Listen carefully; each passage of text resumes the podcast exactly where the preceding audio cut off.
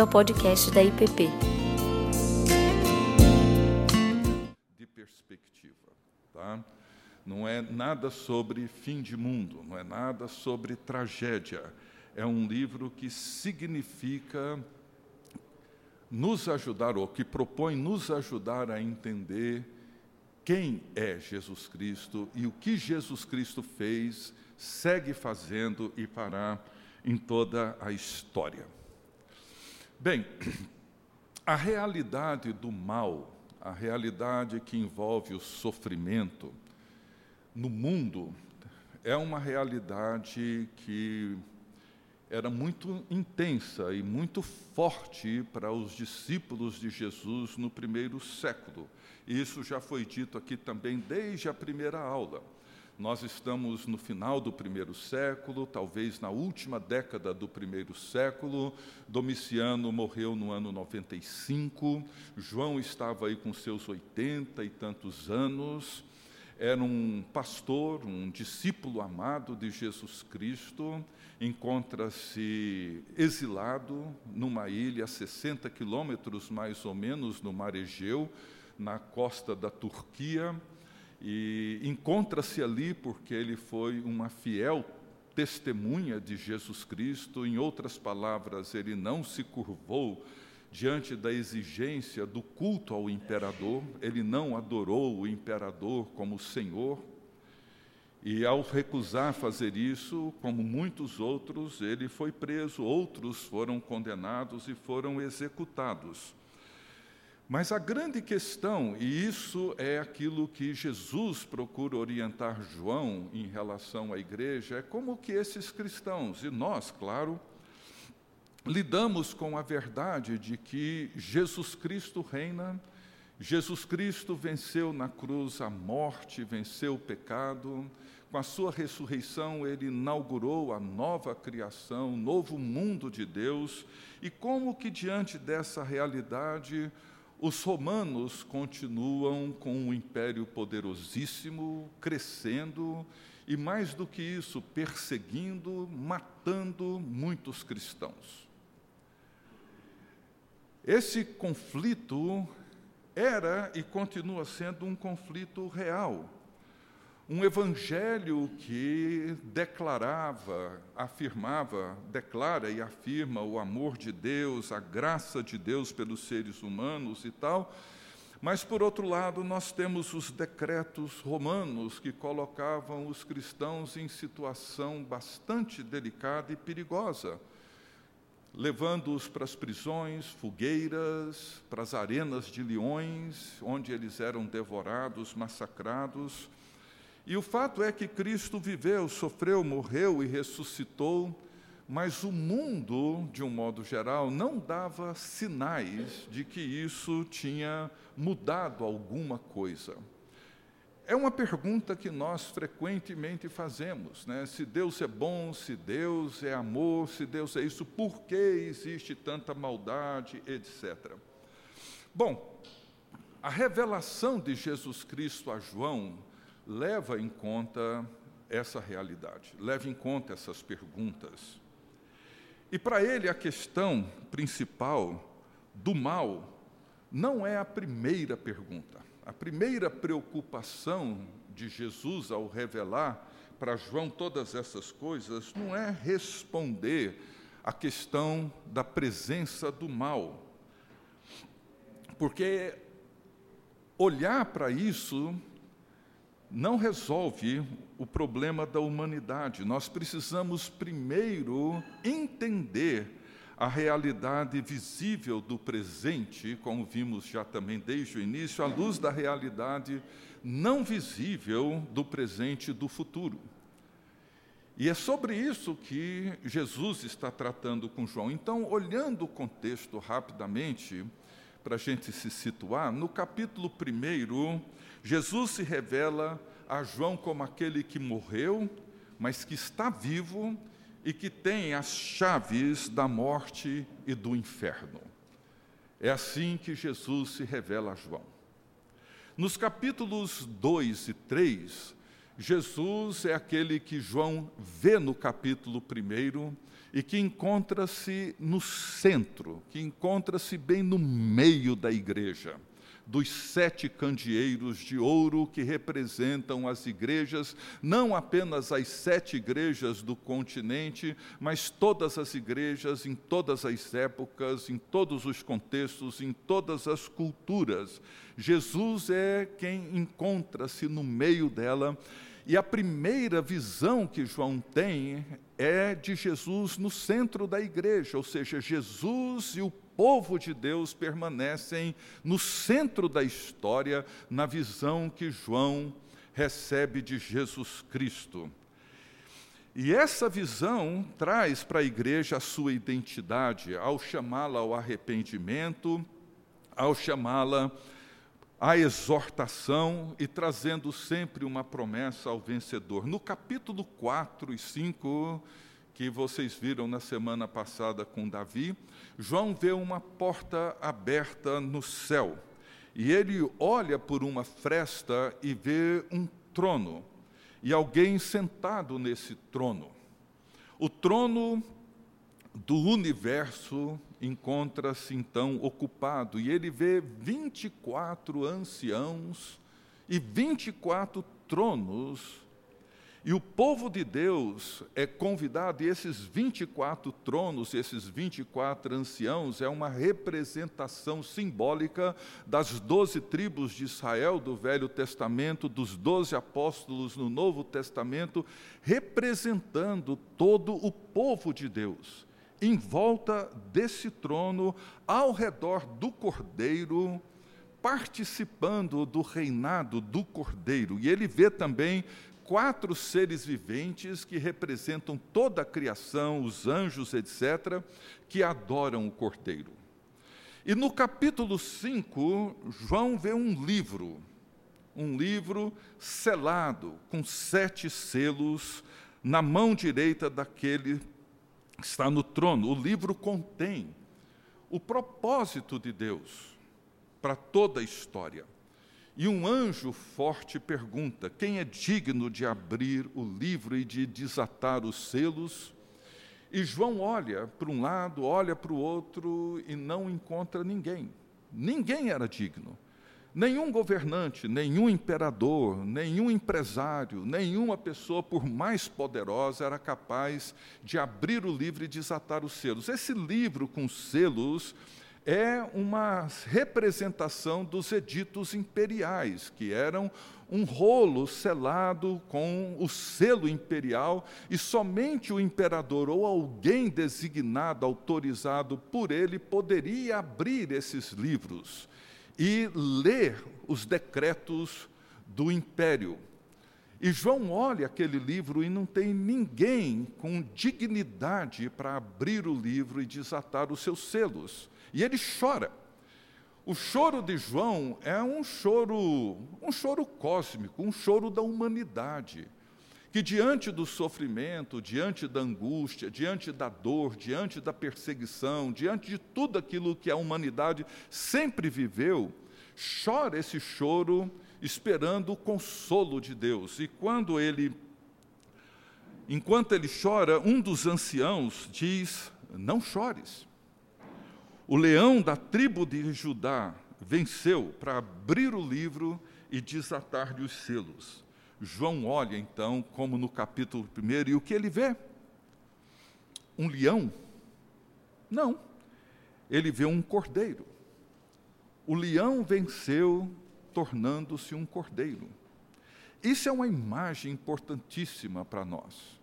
O leão venceu, tornando-se um cordeiro. O leão venceu morrendo. O leão venceu sofrendo. O leão venceu entregando a sua vida, oferecendo-se em sacrifício. Foi assim que o leão venceu. E diante disso, surge uma explosão de cânticos e de louvores e adoração, e o cordeiro, então, é digno de abrir o livro e desatar os selos, porque morreu. Esse é um tema central em todo o Apocalipse. E somente depois dessas visões é que o mal é considerado. Vocês entendem? A resposta ao mal só se dá depois dos capítulos 1, 2, 3, 4 e 5. Se não entendemos o capítulo 1, Jesus afirmando que é quem tem a chave da morte do inferno, o capítulo 2, onde Jesus se mostra no centro, no meio, bem no meio da igreja e que a conhece muitíssimo bem. Nos capítulos 4 e 5, onde o cordeiro encontra-se no trono e é o único digno de abrir o livro e desatar os selos, aí então os selos são abertos, o livro, o rolo é aberto, e vem então nessa visão, nessa revelação de João, entramos aí nos sete selos, na abertura dos sete selos. Então, capítulo 6, deixa eu ler com vocês os primeiros 17 versículos, diz assim: Vi quando o cordeiro abriu um dos sete selos, e eu vi um dos quatro seres viventes dizendo, como se fosse voz de trovão: Vem. Vi então, e eis um cavalo branco e seu cavaleiro com um arco. Foi-lhe dado uma coroa, e ele saiu vencendo para vencer. Quando abriu o segundo selo, ouviu o segundo ser vivente dizendo: Vem. E saiu outro cavalo, vermelho, e ao seu cavaleiro foi-lhe dado tirar a paz da terra, para que os homens se matassem uns aos outros. Também lhe foi dada uma grande espada. Quando abriu o terceiro selo, ouvi o terceiro ser vivente dizendo: Vem. Então vi, eis um cavalo preto e o seu cavaleiro com uma balança na mão, e ouvi uma como que voz no meio dos quatro seres viventes, dizendo: Uma medida de trigo por um denário, três medidas de cevada por um denário, e não danifiques o azeite e o vinho. Quando o cordeiro abriu o quarto selo, ouvi a voz do quarto ser vivente dizendo: Vem. E eis, olhei eis um cavalo amarelo e o seu cavaleiro sendo este chamado Morte. E o inferno o estava seguindo, e foi-lhe dada autoridade sobre a quarta parte da terra para matar a espada, pela fome com a mortandade e por meio das feras da terra. Quando ele abriu o quinto selo, vi debaixo do altar as almas daqueles que tinham sido mortos por causa da palavra de Deus e por causa do testemunho que sustentavam. Clamaram em grande voz, dizendo: Até quando, ó soberano Senhor santo e verdadeiro, não julgas nem vingas o nosso sangue dos que habitam sobre a terra? Então a cada um deles foi dado uma vestidura branca e lhes disseram que repousasse ainda por pouco tempo, até que também se completasse o número dos seus conservos e seus irmãos, que iam ser mortos como igualmente eles foram. Vi quando o cordeiro abriu o sexto selo e sobreveio grande terremoto. O sol se tornou negro como saco de crina, a lua toda como sangue, as estrelas do céu caíram pela terra, como a figueira sendo abalada por forte vento, deixa cair os seus figos verdes, e o céu recolheu-se como um pergaminho quando se enrola. Então todos os montes e ilhas foram movidos do seu lugar os seis da terra, os grandes, os comandantes, os ricos, os poderosos e todo escravo e todo livre, se esconderam nas cavernas e nos penhascos dos montes e disseram aos montes e aos rochedos: Caí sobre nós e escondei-nos na face daquele que se assenta no trono e da ira do cordeiro, porque chegou o grande dia da ira deles, e quem é que pode suster-se? É um texto, como eu disse, rico de muitas imagens. E, e, o que João faz é descrever aquilo que ele vê. É assim que ele vê. Então, quando nós lemos a abertura desses selos, isso nos ajuda a interpretar aquilo que vemos nos jornais todos os dias. Aquilo que acontece aqui, acontece no mundo e que tem acontecido sempre em todo lugar e o que nós temos aqui diante de nós é um grande drama.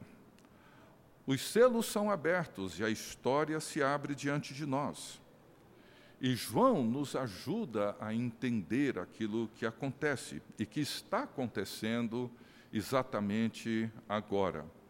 E ele faz isso através de uma linguagem cheia de imagens, cheia de símbolos, e precisamos deixar que essas imagens comuniquem conosco, nos ajudem a compreender aquilo que João vê.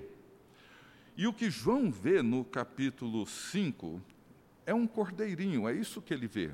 Mas é claro que não é um cordeirinho, o que ele vê é Jesus Cristo, porque o cordeiro era uma representação do sacrifício no Velho Testamento. E no capítulo 6, ele vê o sol tornar-se negro e a lua como sangue. É a forma como ele vê, é a forma como ele descreve, como que ele enxerga nessa visão essa realidade que envolve a humanidade em todos os tempos, que tem a ver com o sofrimento, tem a ver com as angústias, tem a ver com a dor, tem a ver com tudo isso. E os quatro cavaleiros nos ajudam a entender o que se passa no mundo, e tem se passado no mundo em todo o tempo. Mas antes de olhar para esses cavaleiros,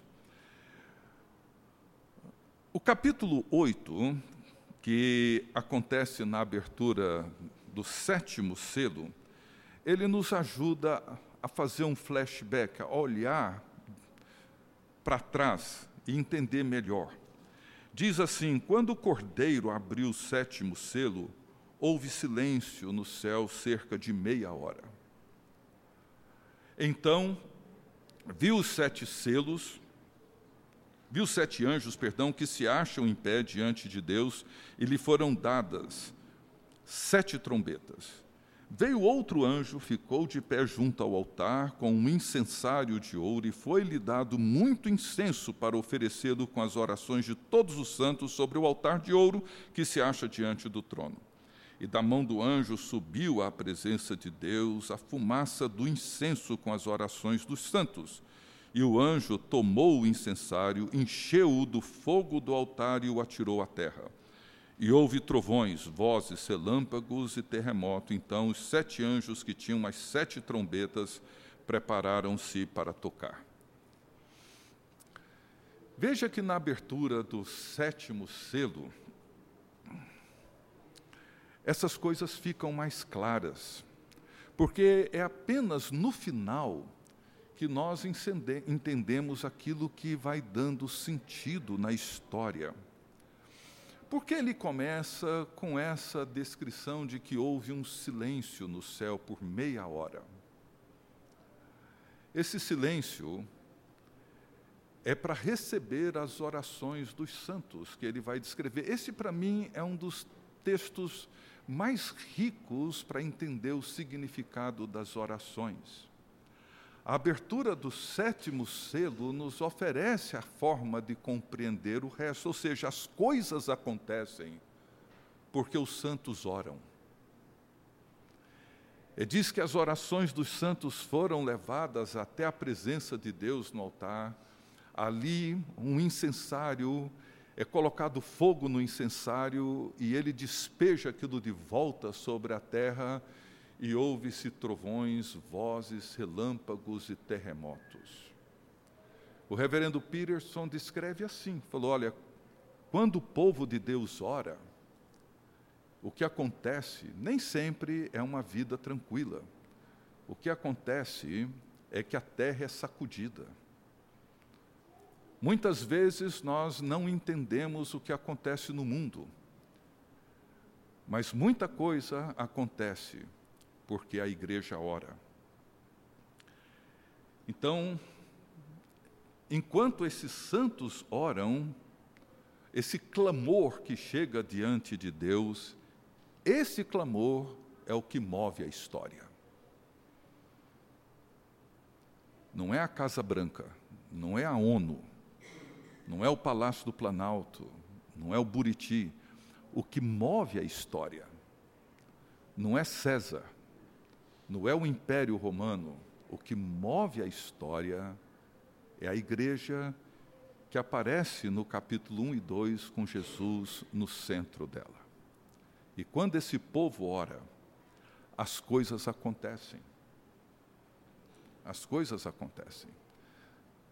Não simplesmente para o benefício individual, mas acontecem na história. E há duas expressões aqui que eu gostaria de destacar. A primeira aparece nos versos 15 e 16 do capítulo 6 de Apocalipse. Diz: E disseram aos montes e aos rochedos: Caí sobre nós, escondei-nos da face daquele que se assenta no trono e da ira do cordeiro, porque chegou o grande dia da ira deles. E quem é que pode suster-se? A ira do cordeiro. Essa é talvez hoje uma das afirmações mais difíceis de fazer e de aceitar, inclusive dentro da igreja. Como é que um pequeno cordeiro, a luz do mundo, o manso e humilde Jesus de Nazaré, se mostra irado?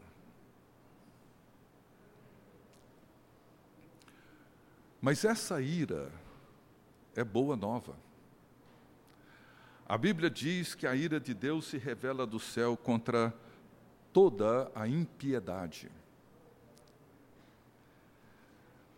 A ira do cordeiro não é uma reação irracional, raivosa, descontrolada. Não. É a reação do cordeiro a tudo aquilo que provoca a morte, a maldade, tudo aquilo que se levanta contra a justiça, a salvação, a verdade a bondade de Deus. O cordeiro morreu por mulheres, homens, pecadores como nós, e ele reage a tudo aquilo que impede o ser humano de conhecer o amor, a redenção, a verdade, de Jesus Cristo e viver por Ele. E como é que ele manifesta a sua ira? Como diz Romanos 1, muitas vezes, e talvez a pior forma, é quando Deus nos entrega a nossa própria sorte. A pior manifestação da ira de Deus é quando Deus vira as costas diante da obstinação do ser humano em relação ao pecado e de querer viver sem Deus. Em Romanos 1, ele diz que Deus os entregou a toda sorte de imoralidades, injustiça, de loucura. Ele simplesmente os entregou, deixou que eles seguissem o seu próprio curso. E o que vemos muitas vezes no mundo é exatamente isso. É o mundo tentando seguir o seu curso sem Deus. E Deus os entrega à sua própria sorte. Uma outra palavra que aparece nos selos, nos quatro primeiros selos, é a palavra vem, ou a palavra foi dada. Veja, o mal, o sofrimento, é uma realidade visível, que todos nós presenciamos todos os dias. E no início do capítulo 6, os seres viventes não só reconhecem a presença do mal, mas afirmam o seu controle sobre ela. Ou seja, foi dado. Veja, no primeiro selo foi-lhe dado uma coroa, segundo selo foi-lhe dado tirar a paz, quarto selo foi-lhe dada autoridade, ou seja, a ira de Deus se expressa assim, ou seja, as coisas seguem esse curso nós somos entregues à nossa própria cobiça, à nossa própria loucura, à nossa própria avareza, com suas consequências, porque quando o ser humano se entrega à luxúria, a luxúria irá devorá-lo. Quando se entrega à violência, a violência o destruirá. Se não queremos que o Cordeiro reine no mundo, nós seguiremos vivendo no mundo sem o Cordeiro, com todas as consequências que isso pode trazer para nós, para a família e para a humanidade. E esses quatro cavaleiros, eles representam forças, poderes, potências, principados, potestades que atuam no mundo e que corrompem a criação, promovem a destruição e a morte. O primeiro cavalo, ou primeiro cavaleiro, o cavalo branco, esse aí tem uma divergência na compreensão dele, e não é tão simples. Alguns acreditam que trata-se de Jesus Cristo, porque no capítulo 19 vai referir-se a Jesus Cristo como aquele que vem montado num cavalo branco. Outros já acreditam como se fazendo parte de um conjunto de forças que atuam na história trazendo mal, que trata-se de um, um cavalo e um cavaleiro que parecem com Cristo, mas não é. Talvez elementos que envolvem religião, que envolvem algum tipo de consciência religiosa, mas que não se trata de Jesus Cristo. Para mim faz muito sentido, uma vez que no capítulo 5 afirma a vitória de Jesus Cristo e já deixa isso bastante claro. Mas em outras passagens de Apocalipse, ele vai falar de sistemas, estruturas, quando ele fala sobre as bestas, que têm aparência de cordeiro, jeito de cordeiro, mas quando abre a boca fala como dragão. Porque isso corrompe, isso confunde, isso engana. Ou seja, em nome da religião, seja o que for, muitas coisas já aconteceram na história. Muita perversidade, muita maldade. É aquilo que parece, mas não é. Tem jeito de cordeiro, mas age e fala como, como um dragão. Então, a figura do anticristo é exatamente isso. É aquilo que oferece o que Jesus oferece, mas não é Jesus. Oferece algo que parece, mas não é. É de onde vai aparecer a expressão meia, meia, meia, que sempre gerou muita confusão, ou seja, é aquilo que sempre tenta se aproximar do sete, que é o número da perfeição, mas nunca é é o que parece, que tenta imitar, mas que não é. O mundo é um mundo onde nós precisamos ter esse discernimento e essa presença do Espírito e nos mergulhar nas Escrituras, porque essas coisas nos enganam. O segundo selo é o cavalo vermelho, que é dado o poder de tirar a paz. Ele segue as mesmas pegadas do primeiro, e vem promovendo violência, guerras, que são poderes que movem a história. Nós sabemos que a história ela vem sendo construída e muitas vezes a maneira até de interpretá-la é através das guerras, da violência que sempre aconteceu no mundo. O terceiro selo, um cavalo preto, representa a fome e a injustiça injustiça social, injustiça econômica, que ao lado da guerra e da violência é também uma força, um poder de uma capacidade destruidora enorme. E uma voz é ouvida, uma medida de trigo por um denário, e não danifiqueis o vinho e o azeite. É uma imagem interessante. Uma medida de trigo era uma ração miserável para uma família. E um denário era o salário mínimo de um dia de trabalho. Ou seja, era trabalhar o dia todo para conseguir algo que não daria para alimentar uma família. Mas, por outro lado, não danifiqueis o vinho e o azeite. Esse desequilíbrio econômico e social que sempre esteve presente na história.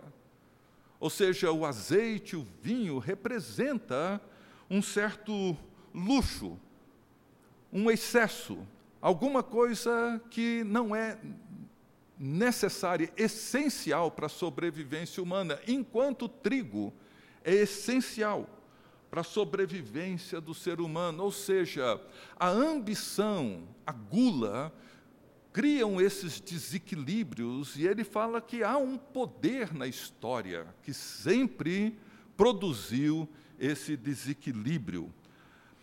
E nós vivemos num mundo hoje, como João viveu no primeiro século, onde a ambição é glorificada. Onde a ambição deixou de ser um pecado, deixou de ser um vício, para ser um estímulo, para ser uma força que ajuda a humanidade a, a melhorar. Que é muitas vezes justificada, usada para justificar a nossa insanidade diária.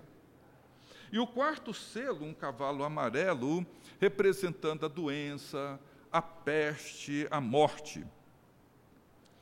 Então veja, violência, desequilíbrio econômico e social, doença, tudo isso é parte dessas forças que atuam na história. E a doença ela é a condição na qual os nossos corpos eles são enfraquecidos. Deixam de ser o templo do Espírito Santo, promovendo a santidade. Um dos mais impressionantes aspectos do ministério de Jesus Cristo foi a cura a restauração da dignidade do ser humano criado à imagem e semelhança de Deus, porque o corpo é o templo do Espírito Santo. Bem, isso tudo nos ajuda a compreender aquilo. Nosso tempo está indo embora. Tudo aquilo que, que está acontecendo no mundo. Em todo lugar, em todas as épocas, em todo o tempo, existem pessoas e grupos que procuram destruir a criação de Deus, destruir a obra de Jesus Cristo, desqualificar o sacrifício de Jesus Cristo, de todas as formas, promovendo todo tipo de violência, violência contra a criança, aborto, violência contra a natureza e a criação de Deus, corrompendo o corpo através de todo tipo de promiscuidade e de enfermidade, ou seja, o mal é resumido nesses quatro cavaleiros que atuam na história, sempre atuaram, continuam atuando. Injustiça, guerra, doença, morte, etc.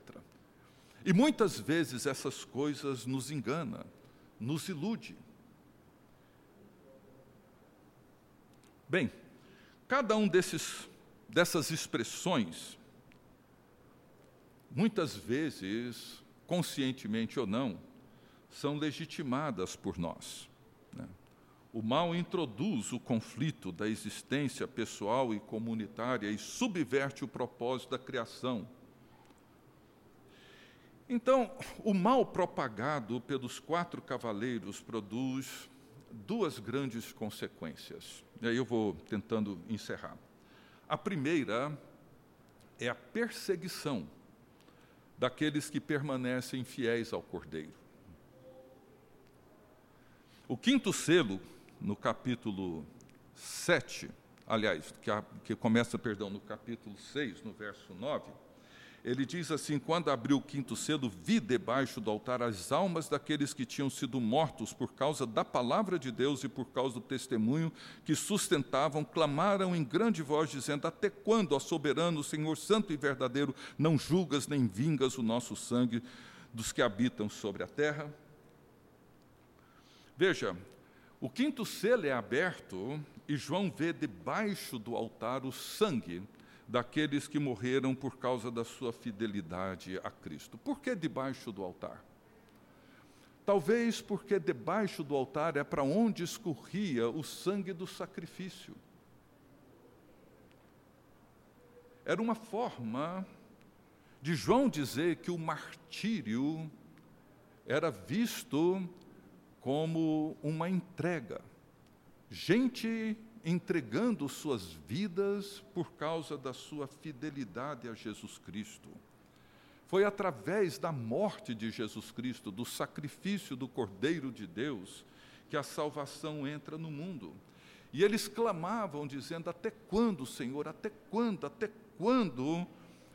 O Senhor que é santo, que é justo, que é verdadeiro, não julgas? Até quando o mundo vai resistir o governo justo e santo de Jesus Cristo? Por que, que o Senhor não faz cumprir a sua vontade? E o reverendo Peterson, ele diz que imagina que a resposta de Jesus seria mais ou menos a seguinte: o jeito do leão vencer é tornando-se um cordeiro. É assim que o leão vence. É tornando-se um cordeiro. O sexto selo, então, descreve as consequências da escolha de viver sem o cordeiro. E é interessante notar que eles não clamam a Deus, eles clamam aos montes e às rochas. E o capítulo 6 termina com uma grande pergunta: Quem pode suster-se? Diante de tudo isso, diante dessa realidade que ele descreve, quem é que pode permanecer de pé? E a resposta óbvia é ninguém. Porque tudo que sustenta entra em colapso. É como diz o salmista: destruídos os fundamentos da terra, que poderá fazer o justo? Quem vai permanecer de pé? E o capítulo 7 segue mostrando aqueles que vão permanecer de pé.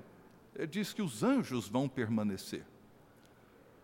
Os anjos, que são esses mensageiros de Deus, que carregam os mandamentos de Deus, que comunicam os conselhos de Deus, eles permanecerão de pé, eles não são intimidados pelos cavaleiros da maldade na história. Eles não são confundidos pela anarquia que toma conta do mundo. Todo o arsenal da providência e da salvação permanecem intactos. O mal, com todo o seu furor, não causa medo nem hesitação nos santos anjos de Deus, eles permanecerão de pé. Os versos 1 a 11. E permanecerão de pé também aqueles que têm o selo de Deus nas suas frontes. E quem são aqueles que foram selados? Ele diz no verso 9: uma multidão que ninguém podia numerar. Povo de Deus, homens e mulheres que creem em Jesus Cristo e que sustentam com fidelidade o testemunho de Jesus Cristo. E essa é a grande ironia. Às vezes nós pensamos que o mundo real é o mundo da violência, é o mundo da hipocrisia, é o mundo da maldade, é o mundo do engano, da miséria, da perseguição, do desastre. Tudo isso é real, a gente sabe disso.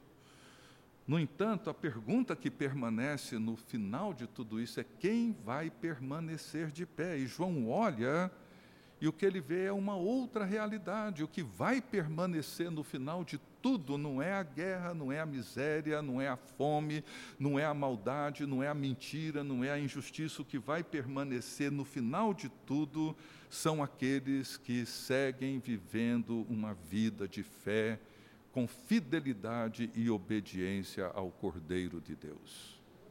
Esses permanecerão de pé. Esses serão sustentados pelo Espírito de Deus. No mundo cheio de maldade e tribulação, aqueles que são chamados e selados pelo Cordeiro de Deus permanecerão de pé. Então, esses capítulos ou essas verdades, elas são conectadas, afirmadas por uma expressão que já vem sendo dita aqui várias vezes, que é a palavra selo. Os selos são abertos e a história é descortinada diante de nós e o conteúdo é assombroso. Mas no capítulo 7, a abertura dos selos ela é determinada pelo selo que protege a fé das consequências do mal, até selarmos a fronte os servos de Deus. É o selo que envolve gente de toda tribo, língua, raça, nação, em todos os tempos. Aqui aparece o número 144 mil, que logo depois vem a expressão a multidão que ninguém podia enumerar. Essa é uma multiplicação das 12 tribos, 12 vezes 12, que vai dar os 144, ou seja, é uma maneira de descrever muita gente. Não tem como descrever um número preciso, um número exato, é uma multidão que ninguém consegue contar. Trata-se das mesmas pessoas. João nos providencia um quadro que acontece quando as pessoas que vivem pela fé no mundo cheio de maldade carregam consigo o selo, são seladas. Esse povo não está apenas seguro, mas esse povo está exuberante.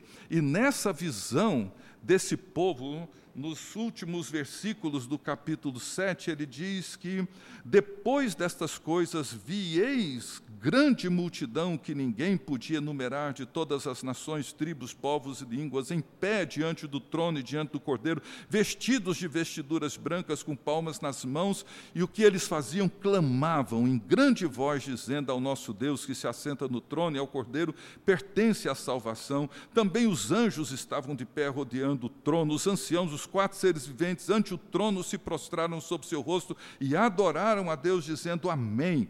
O louvor e a glória a sabedoria, as ações de graça, a honra e o poder e a força sejam ao nosso Deus pelos séculos dos séculos. Amém.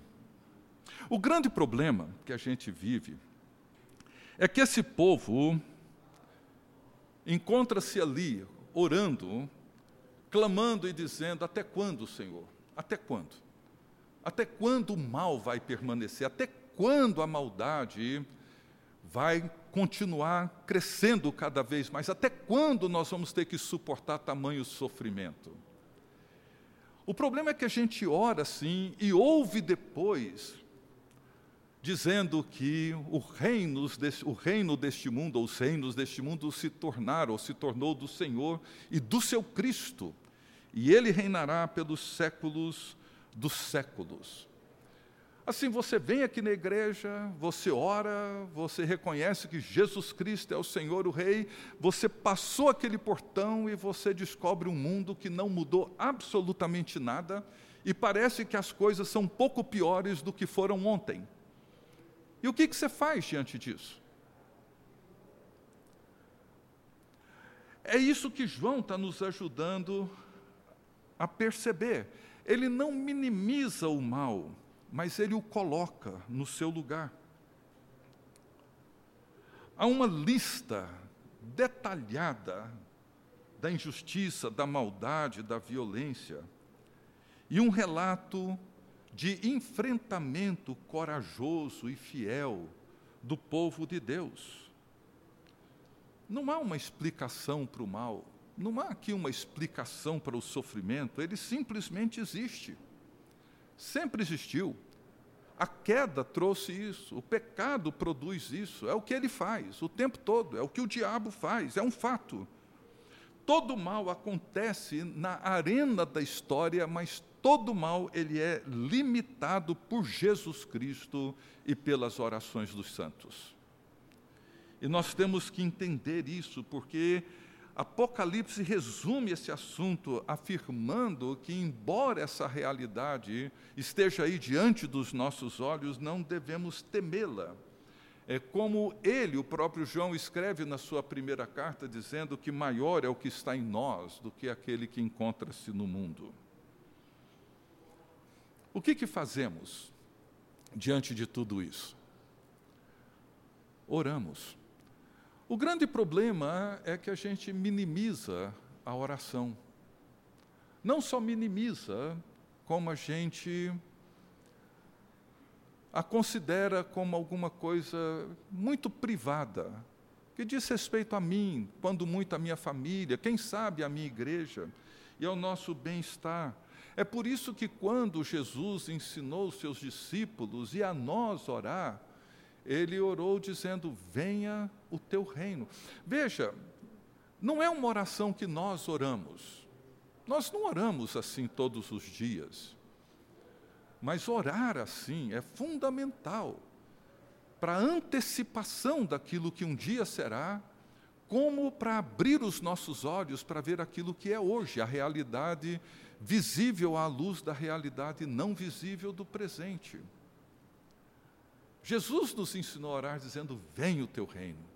E quando nós oramos, venha o teu reino, e oramos assim na segunda-feira, indo para o seu trabalho, você ora dizendo: Venha o teu reino, faça-se a tua vontade, assim na terra como nos céus. Se você fizer isso todos os dias, o tempo todo, essa oração desse jeito, você vai começar a perceber as coisas que vão surgindo diante de você, coisas que você pode fazer, obviamente, mas, sobretudo, aquilo que Deus está fazendo na história e que precisamos de olhos para perceber. O mundo que Jesus viveu não foi um mundo muito diferente em termos de maldade, de perseguição, de crueldade, como o que vivemos hoje.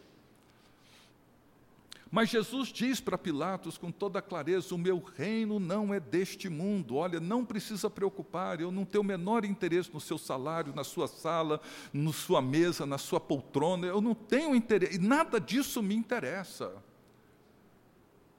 Se, se eu tivesse preocupado com isso, bastaria invocar, e uma legião de anjos desceria, fulminaria, ensinaria incineraria tudo isso aqui.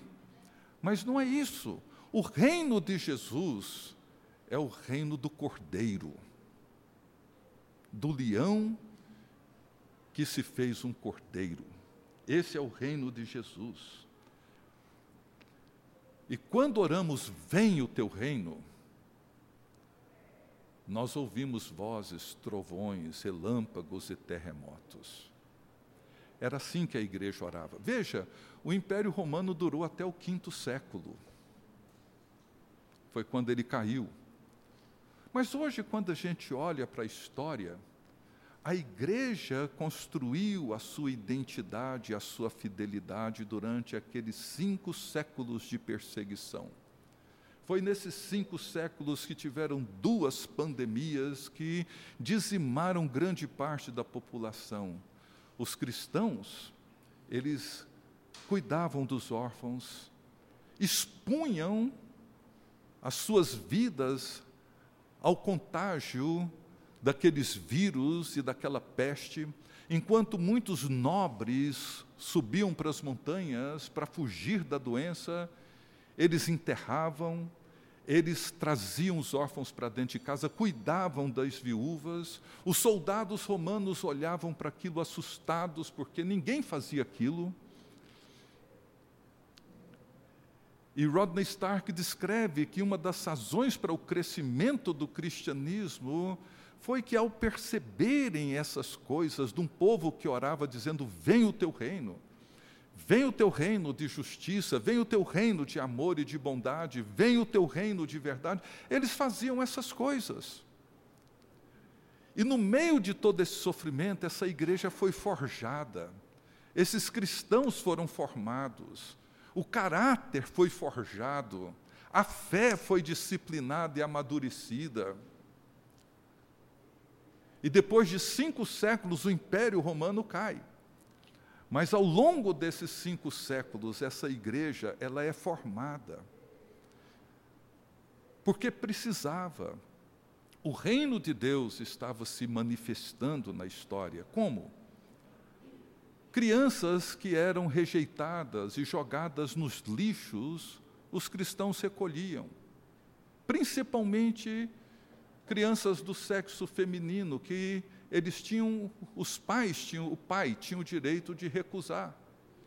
Os cristãos iam lá na lixeira e recolhiam, criavam. A igreja tinha um percentual de população feminina muito maior do que a sociedade de um modo geral, porque eles acolhiam essas crianças. Vem o teu reino, vem o teu reino. E no meio desse sofrimento, quando eles oravam, era isso que acontecia: vozes, trovões, relâmpagos e terremotos sacudiam a história todos os dias. A oração é uma atividade perigosa, subversiva, muito perigosa. Por isso que o diabo muitas vezes nos convence a fazer essas orações simplistas, preocupado com o meu dia a dia, com o meu sossego e com o meu conforto. Mas a oração que Jesus ensinou não foi essa. Foi: Venha o teu reino, faça-se a tua vontade. Porque quando nós oramos assim, os nossos olhos se abrem para ver o que João viu. E precisamos ver o Filho do Homem no meio da igreja, no meio da história, no centro da história e assentado no trono para que possamos interpretar a história do jeito certo. Então, as orações, gente, não podem ser minimizadas, do tipo, ah, vou pedir para o pastor fazer uma breve oração. Falei, gente, não tem breve oração, não tem longa oração, tem oração. É quando nós nos colocamos diante do trono de Deus não é uma coisa para atender caprichos pessoais, é para ver a vontade de Deus se fazendo aqui na terra como ela é feita no céu. É fazer com que o propósito de Deus aconteça e que sejamos parte desse propósito, vivendo em fidelidade num mundo hostil à fé cristã. Podem decidir sobre aborto, mas podemos acolher essas crianças, podemos protestar, não tem problema. Uma vez um amigo meu, um psicólogo, muito crente, muito sério, estava aconselhando, cuidando de uma moça grávida que queria abortar. E ele tentou ajudá-la de todas as maneiras possíveis. Chegou um momento em que ele viu que a decisão dela era irrevogável, que ele não iria mudar. Ele falou: então vamos fazer o seguinte: eu e a minha esposa vamos cuidar de toda a sua gravidez. Nós vamos pagar todo o tratamento, o parto, tudo. E quando a criança nascer, você nos entrega a criança e nós vamos cuidar dela por você. Você não precisa desfazer dela. Cuidaremos dela por você. E se um dia você quiser vê-la, ou até mesmo se você, quando ela nascer, não querer nos doar, não tem problema, nós continuaremos te ajudando a criar essa criança. Era uma moça de baixa condição financeira. Essa é a resposta daqueles que são fiéis ao Cordeiro. O mundo, com seus cavaleiros, vão continuar produzindo injustiça, maldade, mentira, violência, guerra, peste, desequilíbrio social, econômico de todas as formas. Mas nós precisamos responder ao Cordeiro, porque nós somos entre aqueles que foram contados como os que foram selados pelo Espírito Santo e que permanecerão de pé. Que Deus nos ajude e nos abençoe. Amém. Já tocou Davi? O primeiro? Dá tempo de orar. Então vamos colocar de pé. Hã? Uma breve oração. vamos ficar de pé, gente.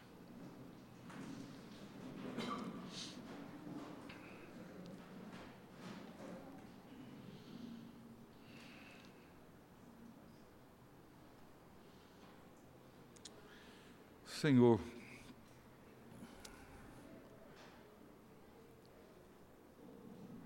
Quem pode permanecer de pé no mundo que se levanta todos os dias contra Jesus Cristo, o Senhor da história? Quem pode, ó Deus, permanecer de pé diante de um mundo que rejeita o governo de Jesus Cristo? Ó Deus, livra-nos do esforço de querer nos justificar, mas que sejamos preservados, ó Deus, pelo Teu Espírito, como um povo fiel, como povo que ora mesmo clamando até quando, até quando, até quando a injustiça, o mal irão prevalecer, mas que enquanto prevalecerem, permaneceremos de pé, sustentados por Ti, sustentando o testemunho de Jesus Cristo, a palavra da verdade, o caminho da santidade, para a glória do Teu nome. Ó Deus, que o Teu reino venha Venha, venha no nosso trabalho, na universidade, no nosso lar, que a tua vontade se faça dentro dos nossos lares, aqui na igreja, no dia a dia, no trabalho de cada um, como ela é feita nos céus. Que as nossas escolhas, decisões, conversas sejam, ó Deus, expressivas, um reflexo do teu reino presente em nós e entre nós. E, ó Deus, que enquanto o Senhor nos der vida, fôlego, que possamos proclamar o Evangelho do Reino para todas as criaturas. É o que nós te pedimos, no nome de Jesus. Amém. Você acabou de ouvir o podcast da IPP. Para saber mais, acesse nossa página em www.ippdf.com.br.